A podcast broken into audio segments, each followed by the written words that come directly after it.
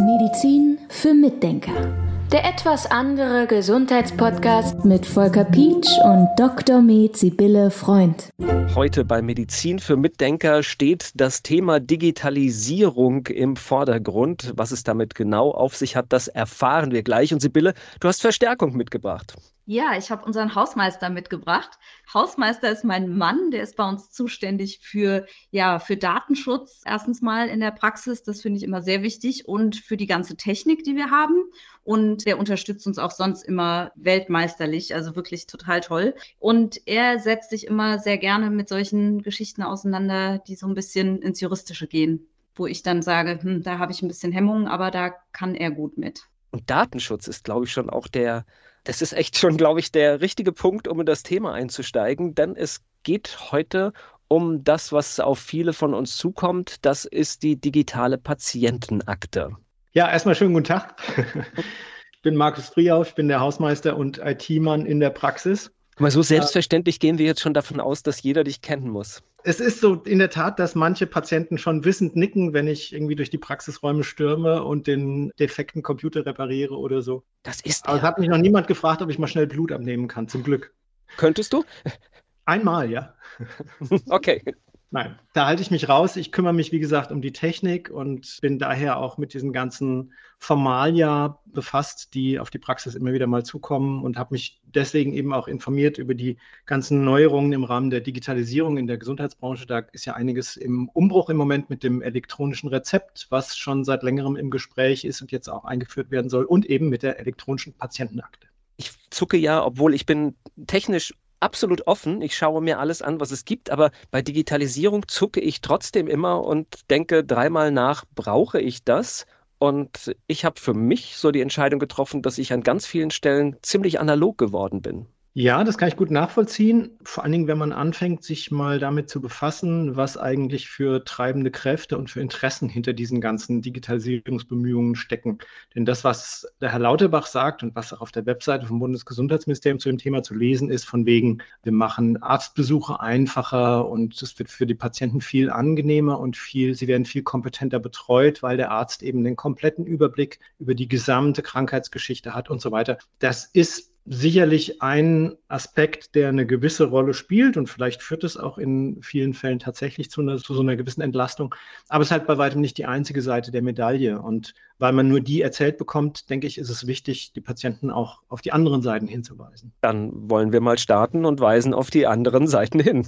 Ja, also vielleicht mal vorweg so ein bisschen zur, so ein paar Fakten, so ein paar Basisfakten zur Information, dass man das überhaupt ein bisschen einordnen kann. Die elektronische Patientenakte gibt es seit 2021 und zwar als freiwillige Leistung der Krankenkassen. Die gesetzlichen Krankenkassen können also ihren Mitgliedern eine elektronische Patientenakte anbieten. Manche machen es, manche machen es nicht. Auch die privaten Krankenversicherungen können das tun. Und jetzt ist eben mit dem Gesundheitsdigitalisierungsgesetz eine Änderung beschlossen worden, dass ab 2025 diese elektronische Patientenakte Pflicht wird für die gesetzlichen Krankenversicherungen. Das heißt, alle gesetzlichen Krankenversicherungen müssen ihren Patienten die elektronische Patientenakte anbieten, zusammen mit dem E-Rezept, was dann eben auch verpflichtend wird. Und wie das dann im Detail aussieht, gehen wir gleich noch drauf ein. Grundsätzlich ist es so, diese elektronische Patientenakte ist sozusagen ein Speicher aller meiner Gesundheitsdaten, die irgendwie erhoben werden, und zwar in der Cloud, also auf einem zentralen Server. Für mich zugänglich, so ist es geplant. Auch das ist noch alles relativ in der Luft, aber so wird es wohl kommen, über eine App auf dem Smartphone. Das heißt, jeder Patient soll dann sich eine speziell dafür entwickelte App installieren. Wir haben ja ähnliche Erfahrungen jetzt schon gehabt in der Pandemie mit der Corona-Warn-App, was ja auch nicht so ganz toll funktioniert hat. Man darf dann vermuten, dass das mit der Patientenakten-App ähnlich schwierig werden wird. Und über diese App soll der Patient selbst dann quasi seine elektronische Patientenakte einsehen können. Wer kein Smartphone hat, auch dafür muss es natürlich eine Lösung geben, der soll laut Lauterbach in ausgewählten Apotheken seine EPA einsehen können. Das wird dann vermutlich funktionieren, indem da irgendeine so Art Terminal aufgestellt wird, so ein bisschen wie bei den Sparkassenautomaten. Wenn du kein Online-Banking in der App machst, musst du halt mit deiner Sparkassenkarte da an das Terminal gehen und da deine Überweisungen tätigen. Bei der elektronischen Patientenakte muss man dann schauen, das wird sicherlich noch sehr viel genauer abgesichert, also vermutlich auch durch den digitalen Personalausweis, schätze ich mal, der dann als Legitimation gebraucht wird, um dieses Terminal zu bedienen. Irgendwie so, ja, denn das sind natürlich alles sehr sensible Daten. Das ist, glaube ich, auch gleich einer der allerwichtigsten Punkte bei dem ganzen Thema. Es geht hier um Gesundheitsdaten. Das ist so ziemlich das Sensibelste, was wir an Daten überhaupt haben als Menschen die niemanden etwas angehen, außer vielleicht meinen Arzt und mich selbst. Aber auch ich wollte entscheiden, welchem Arzt ich diese oder welcher Ärztin ich diese Daten zur Verfügung stelle. Genau. Und bei dem Thema, bei, der, bei dem Aspekt entscheiden sind wir gleich bei einem der großen Streitpunkte, was diese elektronische Patientenakte angeht. Die ist nämlich geplant als sogenannte Opt-out-Lösung. Das Stichwort Opt-out bedeutet optional aussteigen. Das Gegenstück dazu ist Opt-in. Das bedeutet, ich habe die Wahl, irgendwo einzusteigen. Das bedeutet, bei Opt-out die elektronische Patientenakte ist standardmäßig für alle und alle werden erfasst. Und ich muss bewusst den Schritt gehen, als Patient zu sagen, ich möchte nicht, dass meine Daten in der elektronischen Patientenakte gespeichert werden. Ich möchte das nicht nutzen. Und nur dann, wenn ich das bewusst erkläre und das dann eben auch schriftlich kundtue, dann wird das sozusagen bei mir nicht erfolgen. Ansonsten, wenn ich nichts sage, habe ich die elektronische Patientenakte. Ich werde schon ganz nervös, weil mir fällt natürlich sofort die Datenschutzgrundverordnung ein, die über alle in dieser Republik ausgeschüttet wurde. Und dort gibt es ganz klare Regeln und das ist das umgekehrte Prinzip, was ich jetzt hier gerade höre. Im Grunde ja, die Datenschutzgrundverordnung, die 2018 Gültigkeit erlangt hat, sieht eine massive Stärkung des umgekehrten Prinzips vor, des Opt-in dass man nämlich keine Daten abgreifen darf oder verwalten darf, wenn das nicht explizit freigegeben wurde. Wir kennen ja alle mittlerweile diese schönen nervenden Cookie-Banner auf den Webseiten. Wenn man eine Webseite aufruft, dass immer gefragt wird, sind Sie einverstanden mit dem Speichern der Daten? Und das hat damit zu tun, dass es eben nicht mehr wie früher zulässig ist, einfach diese personenbezogenen Daten beim Besuch der Webseite abzugreifen und zu benutzen, sondern man muss vorher fragen. Und der Unterschied ist natürlich in der Tat, das hat eine Datenschutzexpertin namens Bianca Kastel gleich sehr schön herausgearbeitet. Bei der Opt-out-Lösung ist die Entscheidung des Patienten die Störung des normalen Ablaufs. Der normale Ablauf wäre also, der Patient macht gar nichts, und es wird einfach, werden einfach Daten gespeichert und Daten verwendet und gut. Und wenn dann ein Patient auf die Idee kommt, sich dem zu entziehen und zu sagen, ich möchte das nicht, dann ist das quasi für das System die Störung des normalen Ablaufs. Und beim Opt-in ist es so, dass diejenigen, die die Daten nutzen wollen, das attraktiv machen müssen für denjenigen, der seine Daten zur Verfügung stellen soll, damit er sich entscheidet, jawohl, ich stimme dem zu. Und das ist ein ganz großer Unterschied. Und in der Tat finde ich auch, das muss ein sehr skeptisch stimmen, weil natürlich man ganz bewusst mit diesem Modell auch auf die Trägheit der Leute setzt und sagt, naja, werden halt viele einfach ignorieren oder sagen, aller hopp, dann muss es halt wohl sein und eben nicht sich die Mühe machen zu widersprechen. Aber man kann das tun und das ist, glaube ich, eine der ganz wichtigen Botschaften jetzt in diesem Podcast heute. Die Patienten von Sibylles Praxis sind ja sozusagen ähm, nur an anderer Stelle betroffen, weil Sibylle als ähm, privatärztliche Ärztin nicht direkt mit der elektronischen Patientenakte arbeiten wird, sondern das ist eben nur der Fall bei gesetzlichen, also bei Kassenärzten. Aber alle Patienten sind ja in irgendeiner äh, Weise oder viele Patienten sind ja in irgendeiner Weise auch mit Kassen, haben auch mit Kassenärzten zu tun. Und für alle wird sich die Frage stellen, wie gehe ich mit dieser Patientenakte um? Entscheide ich mich dafür, da mitzumachen dann muss ich nichts tun oder entscheide ich mich dafür, dass meine Daten dann nicht so frei verfügbar sein sollen, dann muss ich was tun, kann es aber auch. Also es reicht eine einfache, formlose Erklärung, ist noch nicht ganz geklärt, an wen die gerichtet werden kann, aber sicherlich auf jeden Fall an die eigene gesetzliche Krankenversicherung. Das wird auf jeden Fall genügen. Und es muss auch kein Formular sein, sondern reicht nur, dass man äh, ausdrücklich mitteilt, dass man die elektronische Patientenakte nicht nutzen möchte und nicht möchte, dass die persönlichen Gesundheitsdaten in der EPA gespeichert werden. Aber die Möglichkeit gibt es, das ist ganz wichtig. Wollen wir mal versuchen, positive Punkte zu finden für diese Patientenakte? Ja, also was als Argument immer genannt wird, ist natürlich in erster Linie ein kompletter und damit auch sachgerechterer Überblick über die Krankheitsgeschichte des Patienten. Es ist sicherlich richtig, dass Ärzte häufig damit ein Problem haben. Sibylle, vielleicht kannst du das auch noch mal ein bisschen schildern aus deiner Erfahrung, wenn sie lückenhaft informiert werden. Also wenn sie irgendwelche Symptome geschildert kriegen und fangen dann an zu diagnostizieren und zu therapieren und erfahren dann viel später, der Patient nimmt noch einen Blutverdünner. Ja, klar. Also so eine Übersicht auch über alte Befunde und über Arztbriefe und so weiter ist natürlich sehr praktisch, ja. Aber ob es das jetzt wirklich rechtfertigt, das, ich sehe es kritisch. Also ich soll was Positives sagen, aber ich sage dazu nochmal meine Kritik nachher. Wenn wir beim Positiven wieder mit dem Positiven fertig sind.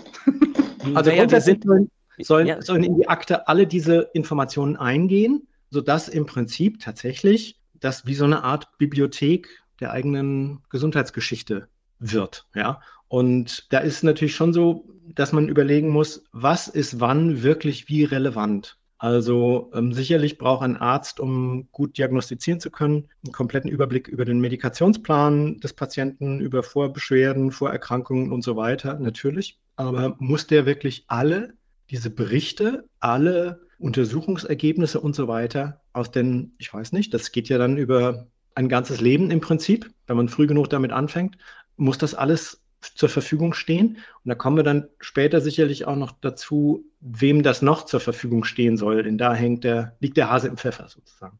Für mich kommt noch ein anderer Punkt ganz kurz da rein, weil wir sprechen ja immer darüber, dass letztendlich die Zeit beim Arzt oder bei der Ärztin im normalen Betrieb fehlt.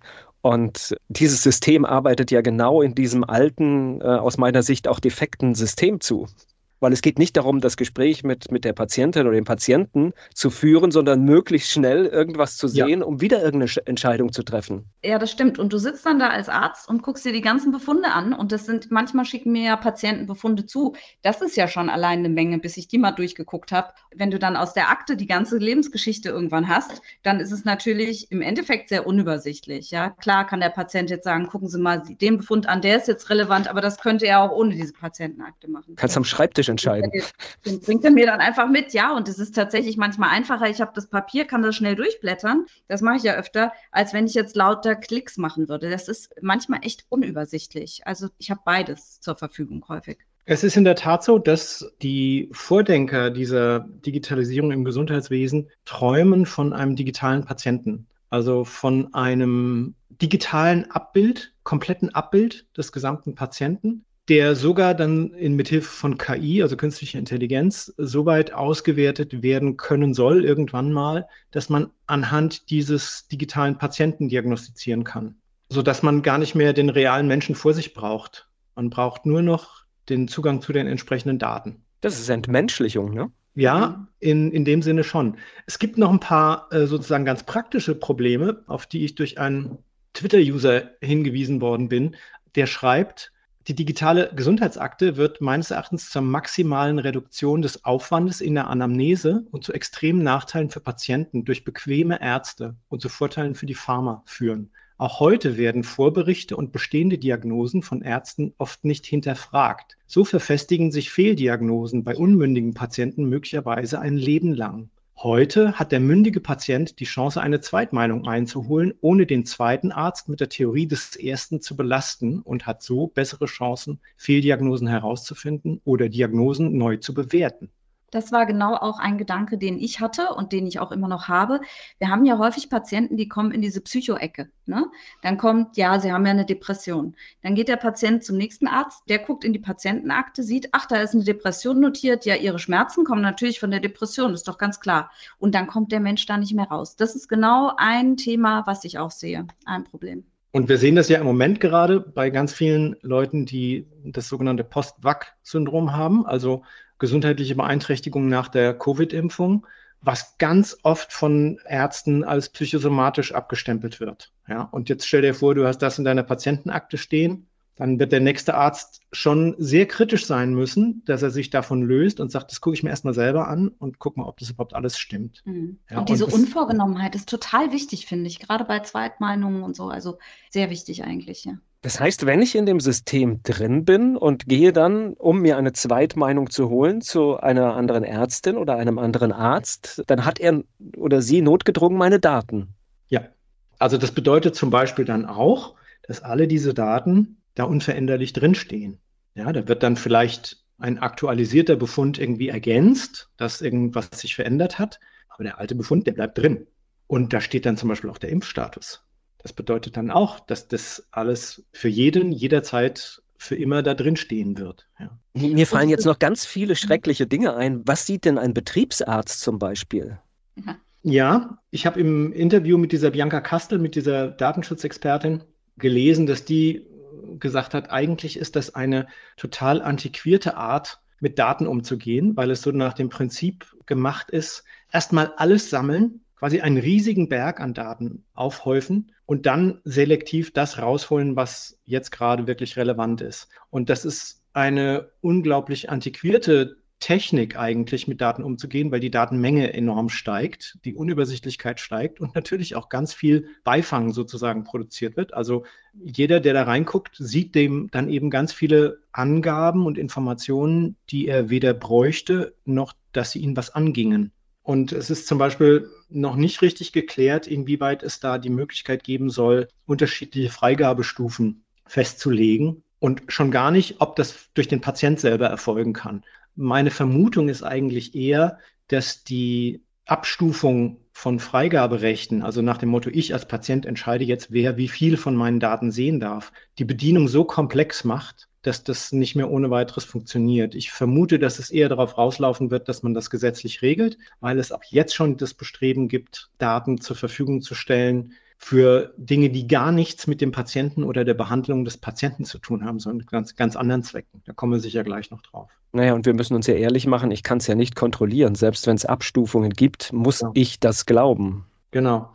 Da kommen noch eine ganze Menge Probleme mit rein. Zum einen, dass die Daten nicht dezentral in der App gespeichert werden, sodass ich quasi wie bei einem USB-Stick Besitzer meiner Daten wäre. Auch das hat Frau Kastel vorgeschlagen, wäre ja ein mögliches Alternativkonzept, dass man sagt, die Daten sind nirgendwo irgendwo, sondern die sind auf meinem Gerät auf meinem USB-Stick oder was, wo auch immer. Und wenn ich die irgendwo hinbringe und sage, sie dürfen da reingucken, dann dürfen die da reingucken. Und wenn nicht, dann habe nur ich, habe ich die Gewähr, dass nur ich diese Daten habe. So ist es nicht, sondern es wird alles in der Cloud gespeichert. Damit sind wir schon völlig weg von dem Prinzip der Kontrolle durch den Patienten. Da ist ja nichts mehr zu kontrollieren.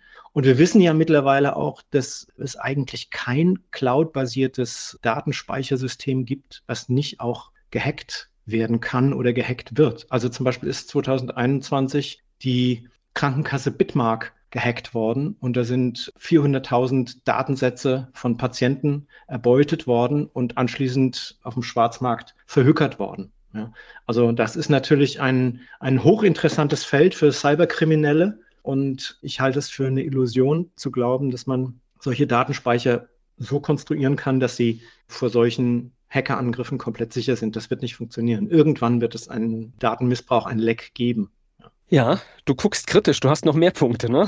Ja, klar, es gibt noch mehr Stoff in der Sache. Also zum Beispiel ein weiteres Problem ist, und das ist wirklich auch ein sehr großes Problem, ist auch wichtig, dass die Leute das mal erfahren und mal, mal hören, was dahinter steckt. Es gibt einen Unterschied zwischen Anonymisierung von Daten und Pseudonymisierung. Ich habe das auch lange nicht kapiert. Jetzt im Zuge der EPA habe ich mich damit ein bisschen beschäftigt und habe es verstanden und finde es sehr interessant. Anonymisierung bedeutet, es werden Daten erhoben, es ist aber nicht mehr der Datensatz gekoppelt mit einer Person. Das läuft in der Regel eben so, dass man, man hat, stell dir das vor wie eine Excel-Tabelle. Du hast den Namen, den Vornamen, das Geburtsdatum und dann die ganzen gesundheitsbezogenen Daten. Und bei der Anonymisierung würden die Spalten Name, Vorname, Geburtsdatum in dem Fall gelöscht und es würde einfach ersetzt durch eine Ziffer, eine Kennziffer, sodass man weiß, das ist Datensatz Nummer 1, Datensatz Nummer 2, Datensatz Nummer 3. Und es wäre nicht mehr ersichtlich, das ist der Otto Müller, das ist die Sabine Meyer, das ist der Holger Schmidt. Pseudonymisierung bedeutet auch, dass diese persönlichen Angaben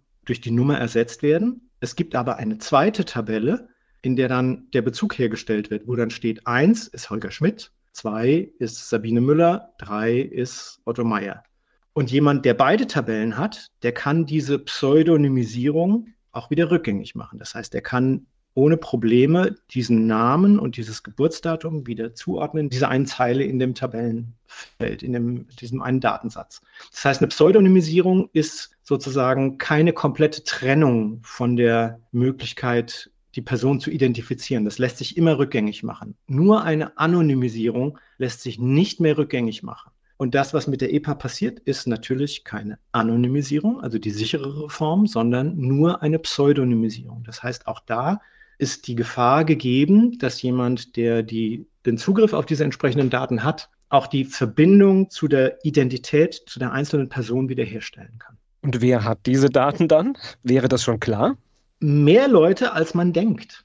Der Gedanke ist, es soll eine zentrale Datenspeicherung geben beim Forschungsdatenzentrum Gesundheit. Das ist eine neue Einrichtung, die im Aufbau befindlich gerade ist. Die wird angesiedelt beim BfArM, beim Bundesamt für Arzneimittel. Und da soll dieser riesige Datenspeicher quasi geführt werden.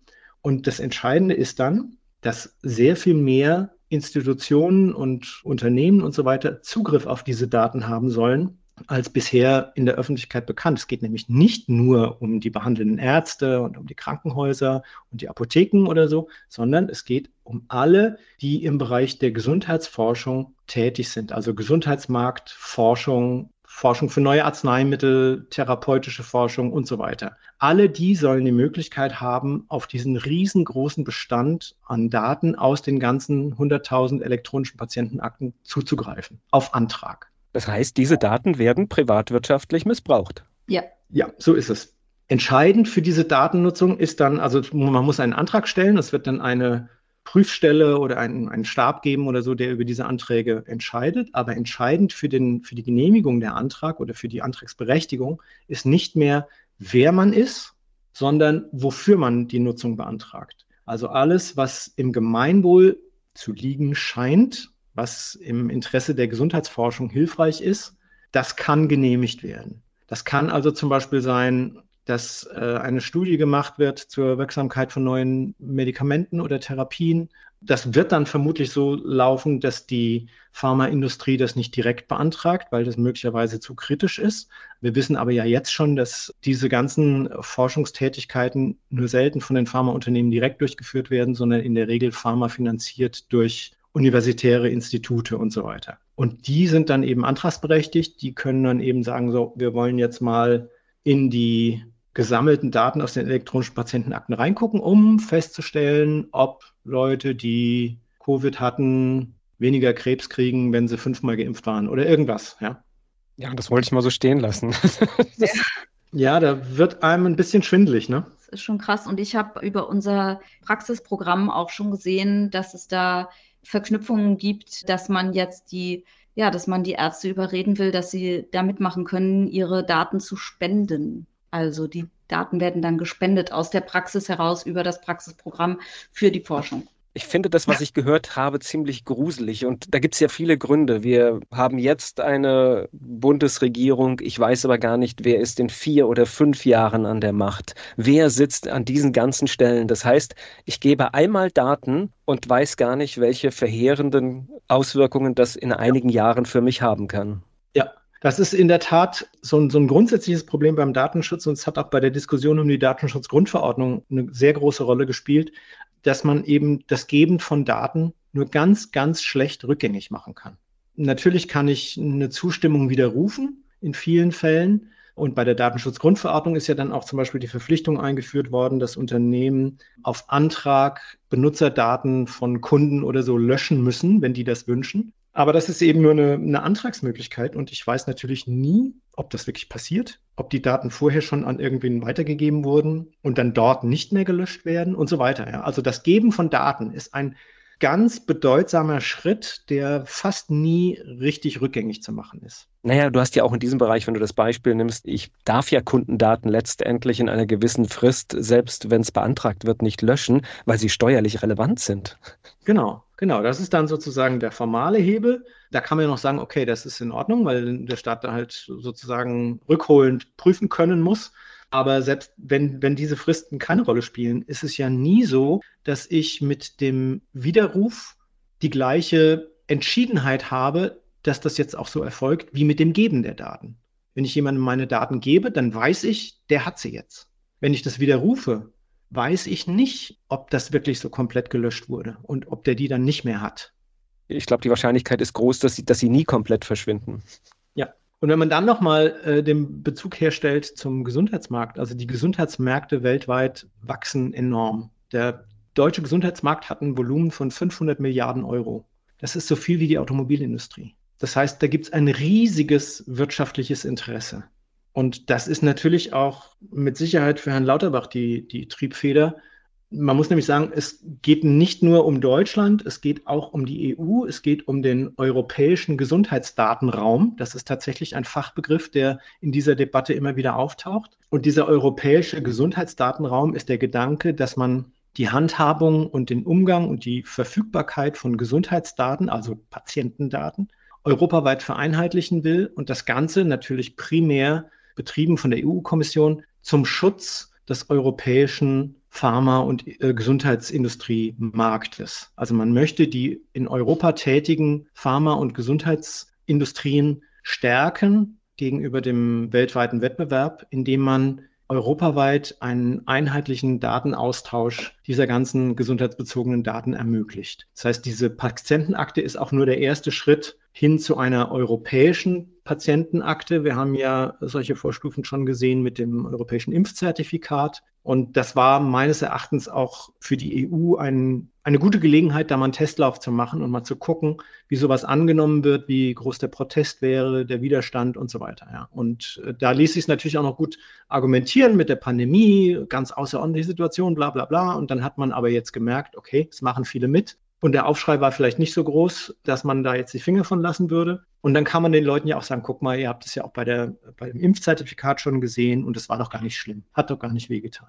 Das Schlimme ist, das ist, was mir da besonders wehtut, das ist Aushebeln von Markt, weil normalerweise sollen sich auf dem Markt gute Präparate, die wirken, durchsetzen, einfach weil sie besser sind. Ja, genau. Und, und da wird ja abgeschottet, da wird ja mit Daten abgeschottet, dass man ganz gezielt in Nischen rein kann. Ja, argumentiert wird natürlich andersrum, dass man nämlich sagt, wenn wir mehr Zugriff auf Daten haben, dann werden die Präparate auch besser, weil es uns viel besser gelingt, ganz viele individuelle Konstellationen von Patienten und ihrer Gesundheit zu berücksichtigen und in, auszuwerten und dann entsprechend Präparate zu entwickeln, die darauf sehr viel besser abgestimmt sind. Ob es so kommt, weiß ich nicht, aber in jedem Fall ist es so, dass damit Milliarden verdient werden. Und da muss ich ganz ehrlich sagen, ich persönlich finde nicht, dass es so äh, einfach ist, meine Gesundheitsdaten herzugeben und dann zuzuschauen, wie Konzerne damit Milliarden verdienen, vor allen Dingen, wenn die Konzerne dann Zeug produzieren, was so horrende Nebenwirkungen hat, wie viele Medikamente und viele Therapieformen das auch haben. Aber es geht nicht nur um Ökonomie und die Interessen der Pharmaindustrie, sondern es ist tatsächlich auch so, dass wir damit rechnen können, dass wenn die Patientenakte umgesetzt wird, wir so ein bisschen als Patienten noch ein bisschen mehr von dem erleben werden, was wir im Moment schon verstärkt durch die aktuelle Bundesregierung an allen Ecken und Enden spüren, nämlich so ein Erzieherhabitus. Also wir haben ja an ganz vielen Punkten schon, kriegen wir ständig Hinweise, was gut für uns ist oder was gut für die Welt ist oder für das menschliche Gemeinwohl oder wie auch immer. Ja, und es werden immer mehr Versuche gestartet, durch dieses Nudging uns quasi hinzudrücken zu einem bestimmten Verhalten, was angeblich für uns gut ist. Kann man dann so sehen, kann man auch anders sehen. Aber in jedem Fall wird es so sein, dass die Krankenkassen die Möglichkeit haben, in bestimmten geregelten Fällen auf Risiken hinzuweisen, die sich aus den Gesundheitsdaten des Versicherten ergeben. Das heißt, wir können damit rechnen, dass die Krankenkassen uns irgendwie mitteilen, Achtung, Sie trinken zu viel, trinken Sie mal weniger. Oder Achtung, sie machen zu wenig Sport oder sie machen zu viel Sport oder so. Also es wird Gesundheitshinweise geben durch Auswertung dieser Daten und da werden wir sicherlich das ein oder andere an erzieherischen Ratschlägen über die elektronische Patientenakte zu erwarten haben. Das ist ähm, Science Fiction pur, aber nicht von der besten Version. Ich fürchte ja. Ja. Bin gerade mal am gucken, was ich hier noch so in meinem Hast du noch was, um die Sprachlosigkeit noch zu erhöhen? Anzubieten habe, ja.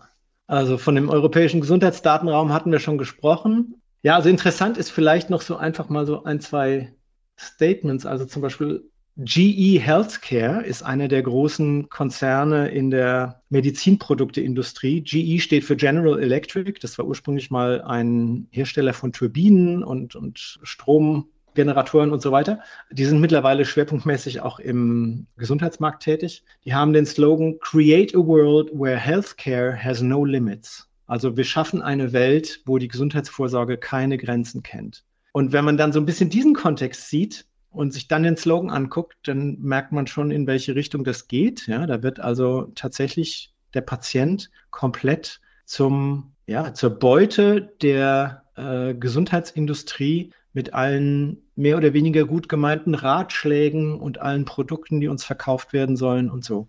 Und wenn der Patient da mitmacht, dann kann er natürlich auch gefühlt ganz toll seine eigene Verantwortung abgeben an dieses System und braucht sich um seine Gesundheit selber gar nicht mehr kümmern, denn er denkt ja, ich werde vor allem gewarnt, was ich falsch mache. Ich kriege genau. immer meine Hinweise, ich kriege meine Informationen, wann muss ich zum Zahnarzt, wann muss ich zur Vorsorge, wann muss ich dies und das und jenes machen. Und dann habe ich vielleicht noch so eine App für die Gesundheit, also diese Herzinfarkt-Apps und so weiter und Blutzucker-Apps oder irgendwas. Und dann kann ich das alles abgeben und muss mich darum gar nicht mehr kümmern und bin vollkommen verantwortungslos. Das ist auch noch eine Möglichkeit. Ne? Genau, und die Kopplung mit den sogenannten Wearables, also mit den tragbaren Gesundheitsinstrumenten, wird dann natürlich auch nochmal einen zusätzlichen Push bringen. Also die Apple Watch kann das ja jetzt schon. Es gibt natürlich auch ganz viele andere Angebote von anderen Herstellern, die sowas ähnliches machen. Die misst deinen Puls, deinen Herzschlag und so weiter. Und die elektronische Dauerermittlung von Daten kann dann eben auch wunderbar mit solchen